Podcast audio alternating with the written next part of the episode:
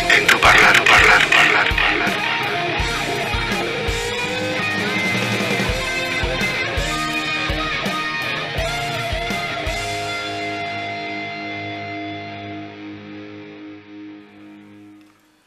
Hola, ¿qué tal? ¿Cómo estás? Es para mí un placer poder compartir en formato de audiolibro este trabajo que en su momento confeccioné dedicado a la autoayuda o superación personal y que titulé Todo está dentro de ti. Este material que vas a poder escuchar en, en variadas entregas leídas por mí mismo, también lo podés bajar de las redes sociales, por ejemplo, de la página todo está dentro de ti gratis.blogspot.com.ar o también todo está dentro de ti.wordpress.com. Espero que disfrutes esto, eh, yo disfruté en hacerlo y bueno, y espero además, más allá de que lo disfrutes, que, que te sea de utilidad. ¿sí? Un beso grande, adiós. Capítulo 6 Te voy a perdonar. Esto que viene sé que te resultará difícil de entender. Espero que me perdones. En mi vida, como en la tuya seguramente, me pasaron diversas cosas desagradables, no deseadas y uno puede y aprende a sobrellevar aquellas que son el resultado de situaciones inevitables, propias de la naturaleza misma de la vida. Por ejemplo, la muerte de un ser amado. Es llamativo que cuestiones que son comparativamente de mucha menor importancia, como una pelea, un desengaño o una ofensa, por solo citar algunos ejemplos, resulten más difíciles de superar. Tú te peleas con tu mejor amiga o amigo y pasan horas y hasta días sin hablarse. En el trabajo descubres que una persona te estuvo usando para alcanzar su propósito de crecimiento en la empresa y te sientes defraudada, defraudado. Si la pelea es con una pareja amorosa, el asunto suele ser mucho más denso y en algunos casos extremos, cuando alguno de los dos tiene su ser totalmente fuera de control, puede suscitarse un final dramático que nunca debió ser. A todos nos cuesta perdonar. ¿Por qué? ¿Cuánto de grandes o importantes nos creemos para negar el perdón? ¿Será quizá que inconscientemente nos consideramos tan infalibles que no podemos admitir que otros fallen? Antes de seguir, quiero dejar claro algo que seguro ya estás pensando. Voy a hablar del perdón, sí, pero eso no es lo mismo que proponer la ausencia de castigo cuando corresponde. Podemos perdonar. Gandhi perdonó a su asesino. Juan Pablo II perdonó a su agresor. Jesús dijo, perdónalos porque no saben lo que hacen. Pero esto no significó la ausencia de un castigo, de un juicio por la acción. Para que quede más claro, puedo perdonar algunos hechos extremos porque comprendo que una persona efectuó un acto horrible como consecuencia de su estado alterado, o de su defectuoso desarrollo de la personalidad originado en su infancia traumática. Pero eso, para mí, no implica ausencia de castigo. Perdonar pasa por el reconocimiento de que el ser humano que cometió la falta es precisamente eso, un ser humano y por lo tanto falible, muchas veces imprevisible, desconocido hasta para sí mismo.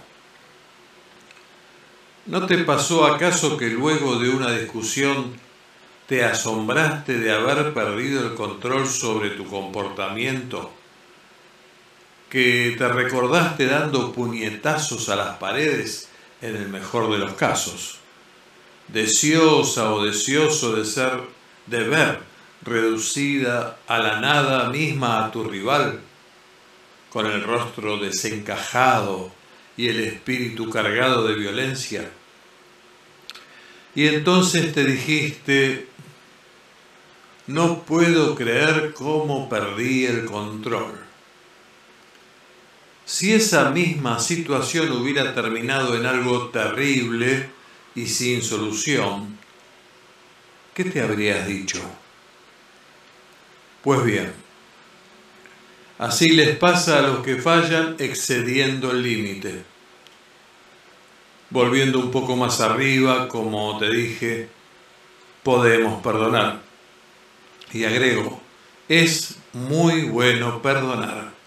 Sin embargo, más que perdonar, terminamos resignándonos a la realidad, lo que implica una pérdida notable de tiempo útil a nuestra vida de haber sabido perdonar a poco de ocurridos los hechos, habríamos disfrutado más de los días siguientes.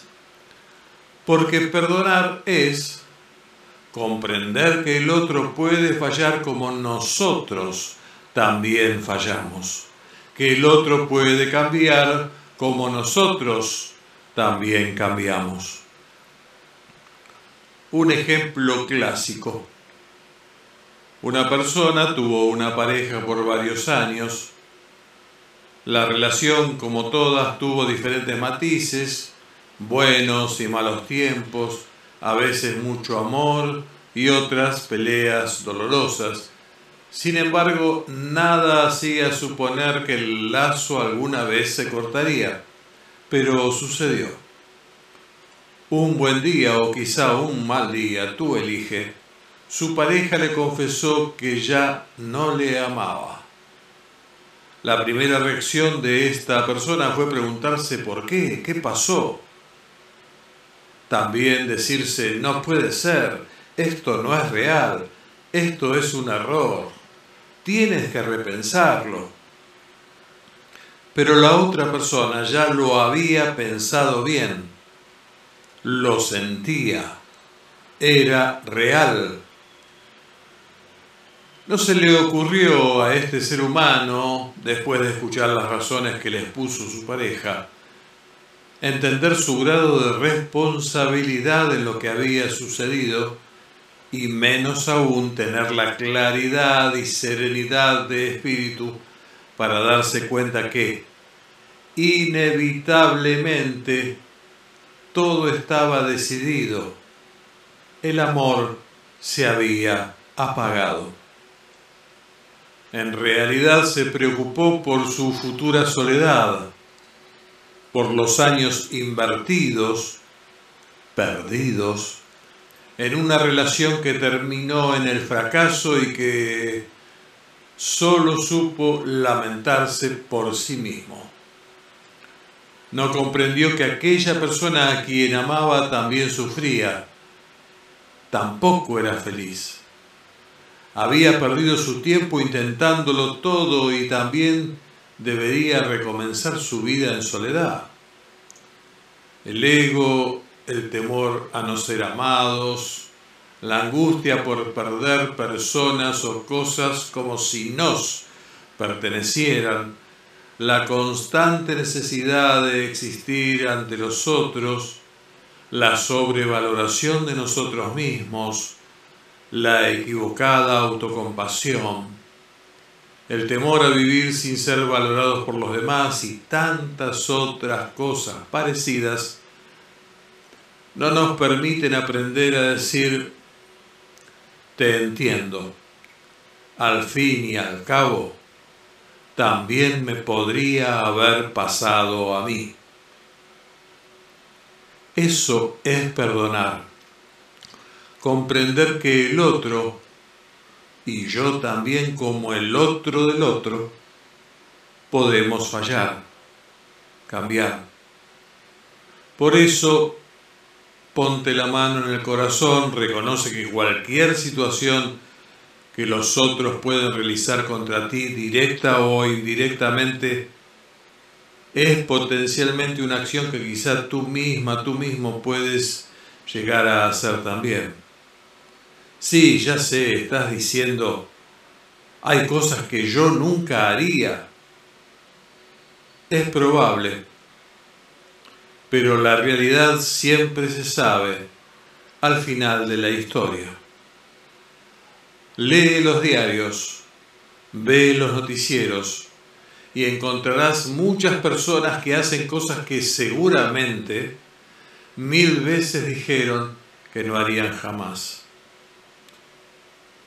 Más allá de esta posibilidad cierta, objetiva, hay una razón más para que te intereses en perdonar a tiempo. Tú misma, tú mismo. Dejar de lado el amor propio, soltar las riendas del ego que siempre necesita tenerlo todo bajo control, aceptar que el ser defraudado, defraudada, ofendido, ofendida, dejado, dejada de amar, etc., es parte de la vida, es parte de la realidad, es una posibilidad mil veces comprobada en toda persona de este mundo. Comprender y asumir todo esto te permitirá ser más libre. Puedo incluso asegurar que perdonar te hará más humana, más humano, en tanto que te hará ver en los otros alguien igual a ti en la medida en que te sinceres contigo misma, contigo mismo, y reconozcas que nadie es ni más ni menos falible que tú. Cuando no puedes perdonar, tampoco puedes dormir bien, vivir tranquilo, tener la mente serena. Todo el tiempo te invade la necesidad de cierta venganza, de cierto deseo de castigo, de al menos que el otro se disculpe ante ti.